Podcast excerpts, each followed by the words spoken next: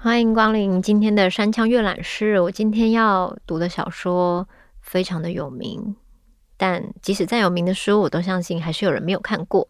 这本书叫《八二年生的金智英》。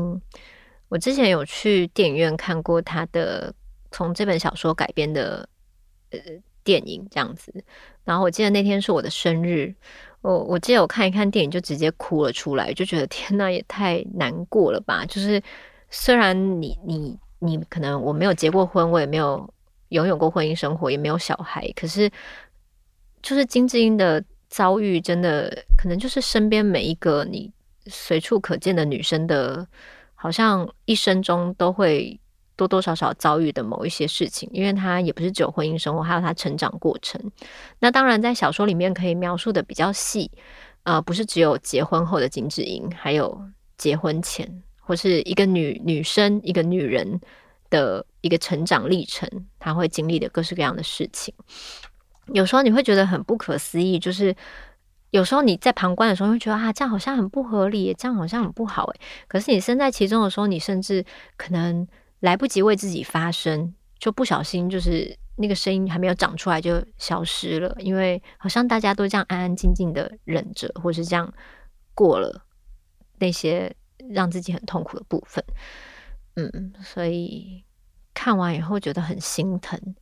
那也希望我们的社会、跟我们的环境，还有我们的文化，都不要再让这样的，就是金智英这样的故事一直存在着。希望每一个人，无论是在人生哪个阶段，都可以活得很精彩。这样子，不要默默的承受这些委屈。好，那我就来翻到小说里面的一些篇章，朗读给大家听。如果大家还没有看过的话，也可以去找来看看。好，最后金智英先提出了分手，男友则意外的冷静表示知道了，但是每次只要休假，就会在外喝到烂醉，并打数百通电话给金智英。每到凌晨也会传简讯问他睡了吗，甚至在粥品店的门口吐得到处都是，直接倒卧在地，卷缩着身子呼呼大睡。附近的店家也都在谣传，听说这间粥品店的二女儿趁男朋友当兵的时候提分手，所以男友经常逃离军营出来喝酒闹事。虽然分手后去参加社团的活动难免有些尴尬，但是金智英偶尔还是会去探望社团成员，尤其特别照顾学妹，因为那是个男同学特别多的社团，许多女同学入社后容易感到不适应，或是露个脸之后就从此消失。金智英希望自己可以像车胜莲一样，当初自己多亏有车胜莲的关照，才对登山社产生热情，因此她也想当个温暖待人的学姐。登山社里的男同学将女同学视如珍宝，总是以鲜花或万绿丛中一点红来形容，宛如服侍公主般悉心呵护，不准他们提重物。午餐聚会续他的场所也是交由女同学决定。举办社团郊游时，尽管只有一名女同学，也会把最大最好的房间让给那名女同学。然后再自夸说，社团得以顺利运作，都是因为他们这些稳重、力气大、可以一起自在相处的男生。社长、副社长、总务都是男生，经常和女子大学合办活动。后来金智英才得知，原来社团内还有男同学专属的毕业派对。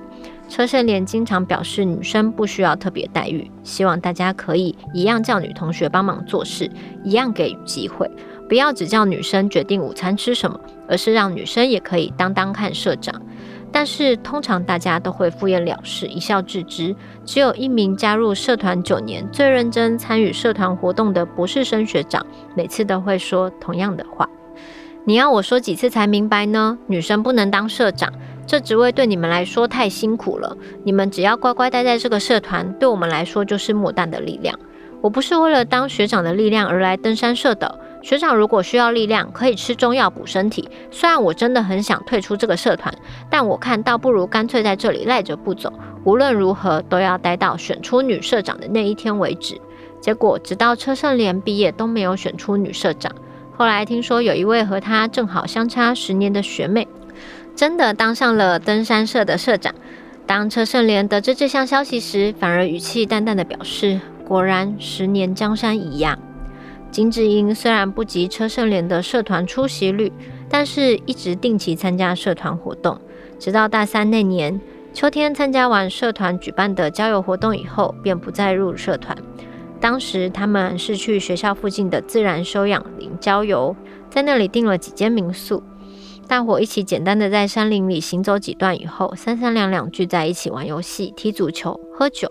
金智英可能因为有一点感冒，身体有些畏寒，所以跑去一间开着暖气的房间，将被子盖到头顶，包裹全身。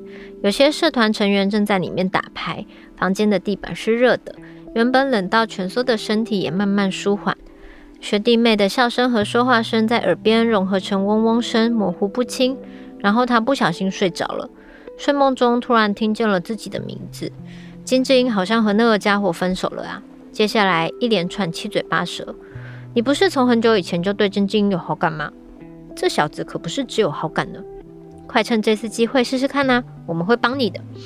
一开始金智英还以为自己在做梦，等他清醒过来以后，便听出房间内有哪些人，原来是刚才在外面喝酒的学长。他们刚才复学不久，金智英已经全然清醒，开始感到有些热。可是学长刚好又在谈论他，害他不好意思掀开棉被走出房间。结果就在那时，他听见了一个熟悉的嗓音说道：“唉，算了，被人嚼过的口香糖，谁还想再吃啊？”说这句话的学长，过去一直给人端正整洁的印象，是喜欢品酒却不会强迫别人喝酒。爱帮学弟妹买单，却不常和学弟妹一起吃饭的人，所以金智英对这位学长的印象也很不错。但是当下学长竟说出这样的话，简直令他匪夷所思，所以他更用力竖了耳朵，仔细偷听。结果确实是那名学长。或许因为他喝多了，或是在大家面前太害羞，亦或是为了防止其他人胡闹，所以才故意说这么夸张。金智英在心里想着各种可能性。但内心深处还是觉得不是滋味。原来在日常生活中说话正常、行为端正的男子，也会在背后诋毁自己心仪的女性。原来我只是个被人嚼过的口香糖。金智英彻夜难眠。隔天早上，她在民宿附近散步时，恰巧遇见了那名学长。眼睛怎么红红的？昨晚没睡好吗？学长和平时一样，用温柔的口吻关心着金智英。虽然他心中冒出了。口香糖怎么可能睡好觉呢？这句话很想当面让学长难堪，但最后还是吞了回去。嗯，其实我在看电影的时候是有一种充满委屈的感觉，对女生的某一些不不得不的处境这样子。但我在看小说的时候，好像更多的是某一种同理的小愤怒吧。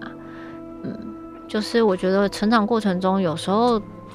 的确会听到某些男生聚在一起的时候，就是的确会讲一些不太尊重女性的话语这样子。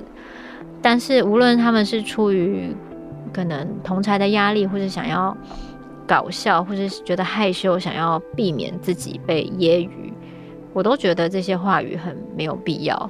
就是这种没有营养的话，听到的人只会受伤，你讲出来的人好像也不会。让人觉得你是一个很可靠的人，对，就觉得好像你只是在紧要关头的时候会靠靠着，就是践踏别人一下，让自己看起来好像更高一阶这样子。对啊，成长的过程中呢，总是有时候听到还没有成熟的男生就讲这些话的时候，都会觉得哇，女生真的好辛苦，为什么就是要被人家这样讲这样子？嗯。就是的确有有听过这样的事情，不止在书里啦。我觉得现实生活中多多少少有。可是我觉得我们的性别教育可能还是有很多进步的空间。就是有时候可能你喜欢一个人，那你可能不知道怎么表达，或是你可能在追求的过程中，因为你得不到你想要的回应，所以你可能就去伤害别人，无论是语言上的，或是一些肢体上的。就是这些东西，我们也是时有耳闻嘛，所以在这本书里面也会有提到这样的段落。看到的时候，内心都会有点小小的愤怒。可是小愤怒完以后，你就会去思考，到底我们的环境出了什么样的问题呢？或是我们还有什么样可以更多沟通的部分？但我觉得也不限于女生，男生女生都一样，就是在处理呃两性关系，或是在处理人跟人之间的关系界限的时候，我觉得更多的尊重跟更多的去同理对方。才不会造成这样的语言上的伤害，或是更多不理性的就是冲突这样子。嗯，然后最后也想要后面还有一个作品的解析，也稍微念给大家听。嗯，金智英能康复吗？书里最后一章留下了令人不安的伏笔。听完金智英的生命故事，精神科医生表示，他这下才发现，原来还有他从未想过的一面。他看着金智英，回头想起自己原本明明比他优秀，最终也走进家庭，相夫教子的妻子，甚至表示，因为自己接触到金智英这样的特殊案例，才能使他更能够对妻子感同身受，甚至对此感到自豪。希望原本是数学天才的太太，将来可以做自己擅长、喜欢、想做的事情，但是他自觉与自省到此为止。看着好不容易熬过几次小产危机，最后决定选择离职的女医师，他认为不论多么有能力、表现优异的人，只要解决不了育儿问题，女职员都免不了会带来这些困扰，并下定决心，下一位医师一定要找未婚单身的才行。大部分的男性会将女性分成我女儿、我妻子、其他女性，但自己的妻子与女儿却往往被排除了在他自己以外的其他男性称之为泡菜女或者妈虫。我们能够期待晶晶在这样的社会里康复吗？晶晶的康复就等同于那些代替她发生的角色不再出现。或许现在的金晶透过不同的角色来转换自己的发声，会让她自由，也更舒服一点。但是她模仿别人口气说出来的那些话，终究不属于自己。总不可能一辈子都借由其他角色来代替自己发声吧？金晶到底该如何找回自己失去的话语权？以上是我阅读完这本书以后抛出的各种问题。我也心知肚明，光靠一九八二年生的晶晶是找不出解决对策的。但我相信阅读这本书的读者们一定会一起思考，找寻方法，因为我们每个人都是金智英。嗯，那时候还有听说，好像在韩国，只要女生约男生去看这部片，就会吵架，会分手。不太确定韩国的状况是怎么样，但是我相信台湾的观众跟读者一定可以更理性的看待这本书，因为我觉得我们台湾还是有很多柔软跟。可以沟通的部分，然后像这本书里面说的，就是，嗯、呃，金智英后来有去看了医生嘛，然后那个医生可能觉得，哇，听了金智英的这些内心的难，就是难受的部分，跟他咨商的部分，他突然想起了他家的妻子，然后想起了他太太也曾是一个优秀的女性，然后独立自主，然后比他优秀的地方太多了，可是他的内心可能也有跟金智英相似的感受。然后当他在同理他太太的同时，很希望他太太可以到最后有空的时候，还是做自己，不要再做那些呃，就是就是好像义务性的要做的事情而已，能真正的做自己。可是他转头看到他自己诊所里的女医生，马上因为要生小孩，所以离职，他就瞬间决定，那他下一次就不要再找呃要结婚生小孩的女生来工作了，他要找单身未婚的，然后还没有要生小孩的，不然很麻烦。所以看起来大家好像都有做出一些改变，有做出一些反思了。可是到最后，大家的决定是不是还是一如既往的用自己比较舒服跟方便的方式去思考呢？我觉得这个八十二年生的金智英，真的就像书里面最后他提出的反思一样，我们每个人都是金智英，无论你在什么样的阶段，你的生命状态有没有要走入婚姻。你都还是会多多少少经历到金智英在这个世界上面对的各式各样的问题跟状态。那我们要怎么样的勇敢的，可能像里面的车胜年一样，去希望可以出一个女生的社长，女生的登山社社长，或是这里面里面有大大小小的故事，或是电影，我都觉得好像很值得一段时间，就让我们再去反思一下，现在的我们有可以做得更好吗？我们的世界可以让金智英不要再难过下去吗？这样子，嗯，这是是一本非常好看的书，也希望大家可以更尊重身边的人，无论你是男生女生，然后都更尊重彼此。对，我这边没有要就是什么全部在那边批评男生。我跟你讲，这世界上我们台湾有非常多很贴心、很棒的男生。希望大家可以继续相信，也继续朝那个方向前进。然后也希望女生可以更坚强、柔软，然后坚韧的做好自己，然后让自己的生活开心自在。嗯，那祝福所有的男生女生听众，我们山腔阅览室就到这边，下周见。